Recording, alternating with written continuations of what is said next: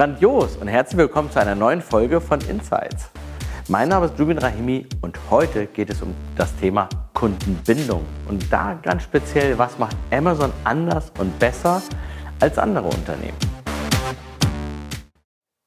Amazon bindet viele seiner Kunden. Persönlich mag ich das Wort binden nicht, weil es ist nicht nur einfach ein Zwang, sondern Amazon macht was ganz Besonderes damit. Amazon hat das Modell Prime und Prime ist für Amazon wirklich das Kundenbindungsinstrument und das wirklich ganz Besondere daran ist, es kostet auch noch Geld. Aber Amazon für sich sagt, dieses Kundenbindungsinstrument muss so wertvoll sein, dass Kunden das gerne nutzen und zwar am liebsten tagtäglich. Amazon macht drei Sachen ganz besonders daran. Der erste Punkt ist, das Kundenbindungsinstrument der, die Funktion Prime hat so einen hohen Wert, dass Kunden diesen auch wirklich gerne nutzen wollen. Das ist einen richtigen, wertvollen Beitrag zu dem, ja, zu dem Kaufs, äh, Kaufserlebnis hat für den Kunden. Anders als beispielsweise klassische Kundeninstrumente wie eine Loyalty Card.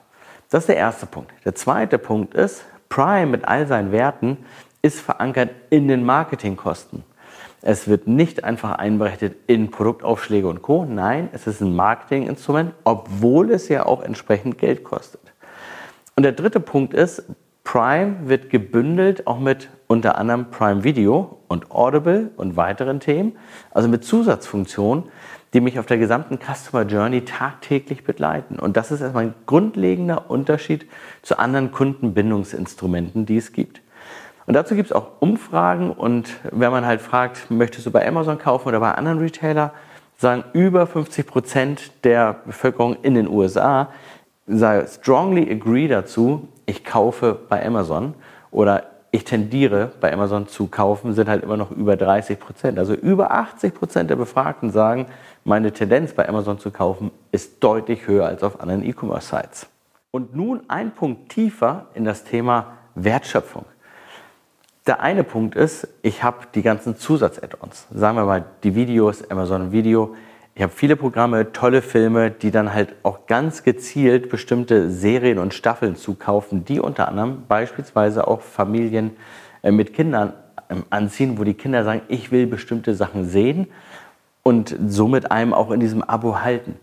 Das ist eine. Das zweite ist, jeden Monat ein Audible-Guthaben zu bekommen, führt dazu, dass ich Audible nutze, dass ich mir Hörbücher anhöre und auch immer wieder in diese Audible-App gehe. Ist auch wieder ein Touchpoint mit Amazon. Last but not least, Kerngedanke mit Prime war ganz am Anfang, ich zahle eine Summe X und bekomme dafür ähm, One Day or Next Day Delivery kostenfrei. Wenn ich eine Bestellung im Jahr mache, waren es damals 79 Euro nicht der Wert. Also kaufe ich immer wieder, immer häufiger. Und selbst kleine Sachen und kleine Bestellungen kaufe ich darüber, weil ich weiß, kostenfrei bekomme ich das Ganze äh, zu mir nach Hause und kann es auch wieder kostenfrei zurückschicken, beziehungsweise bekomme entsprechend die Sachen zurückerstattet im vollen Wert. Das adressiert zwei Sachen. Zum einen diejenigen, die ähm, ja, risikoavers sind, sagen, ich möchte mal was ausprobieren, möchte aber kein Geld verlieren, wenn ich es auch wieder zurückschicke. Haken dran. Portokosten, Versandkosten zahle ich nicht. Insofern ist es auch nichts, was abgezogen werden kann. Das Zweite sind gerade die Personen, die sagen, ich rechne dann aber die Kosten auch fiktiv in meinem Kopf hoch und sehe, je mehr ich kaufe, umso besser. Deswegen verwundert es nicht, dass auch eine Statistik aus Amerika sagt, ähm, ich habe achtmal so viele ähm, Daily-Käufer und dreimal so viele Käufer auf Amazon-Plattformen ähm, mit einem Prime-Konto, die wöchentlich mehrfach kaufen. Und jemand, jemand der einen Prime-Account hat und bei Amazon sucht, der kauft zu 90 Prozent bei Amazon. Was für eine Conversion Rate. Und wir haben uns jetzt auf der einen Seite den Wert von Amazon Prime angesehen. Nun, jetzt gehen wir rüber zur Customer Journey. Ich bin Prime-Kunde. Ich bekomme die Sachen entsprechend schnell geliefert, habe damit eine gute Erfahrung. Punkt 1. Punkt 2, es wird Amazon Prime Video bei uns zu Hause geguckt. Ich habe immer wieder Touchpoint und sehe immer wieder auch, was es mich nicht kostet. Punkt 3, ich löse die Guthaben ein, um dann halt auch entsprechende Bücher, ähm, ja, Kindle-Bücher, Hörbücher zu kaufen und habe dort meinen weiteren Touchpunkt. Das bedeutet, diese Karte oder beziehungsweise diese Funktion Amazon Prime führt dazu, dass ich sehr viel häufiger mit positivem Erlebnis über die gesamte Customer Journey über Amazon rübergehe.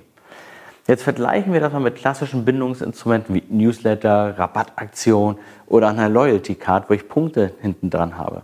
Hey, was bringen mir die Kunden?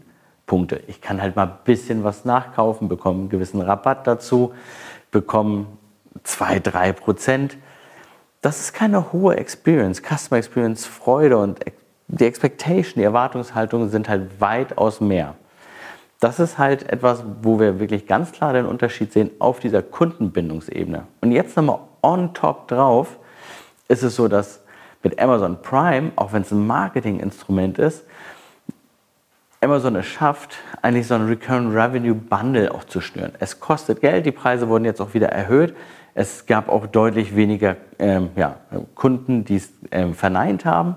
Oder es gab wenig Kunden, die es verneint haben. Und somit konnte Amazon seine Marketingkosten A reduzieren, aber ist in diesem Recurrent Revenue Bundle ähm, weiterhin stark aktiv und kann somit all seine Zusatzangebote ähm, mit platzieren. Für einige Filme zahlt man was. Ich habe mehr Bücher gelesen, als ich Guthaben habe.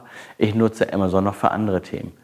Und somit wird aus diesem gesamten ähm, ja, Ökosystem ein wirklich Perpetuum mobile für die Firma Amazon im Zuge der Kundenbindung. Aber was bedeutet jetzt das Ganze nun für dich? Vielleicht hast du gar nicht die Möglichkeit, im ersten Schritt Amazon Prime in der Form anzubieten. Aber überleg mal über die gesamte Customer Journey. Was habt ihr? Ihr habt die Webseite. Ihr habt vielleicht auch Online äh, eine Offline-Präsenz, einen Store. Ihr habt einen Vertrieb. Ihr habt einen Außendienstmitarbeiter. Ähm, ihr habt die PR-Arbeit, ihr habt vielleicht auch Content-Nuggets, ähm, ihr habt entsprechend Social-Media-Kanäle, ihr habt ein Portal, ihr habt ein After-Service, ihr habt ein Callcenter, ihr habt viele, viele dieser Touchpoints und sicherlich habt ihr noch viel mehr äh, Mehrwerte bei euch schlummern, die, wenn man sich die gesamte Journey anguckt, mal zusammengeführt werden müssen. Und das ist sicherlich genau der interessante Punkt, wie man genau diese zusammenführt, um einen Mehrwert zu generieren. Aber das ist der Inhalt der nächsten Insights-Folge. Kommentiert gerne hier eure Erfahrungen zu Prime und dem, was wir gerade gesagt haben, wie ihr es macht. Wir mögen die Diskussion und freuen uns wie immer, dass ihr uns heute gefolgt seid.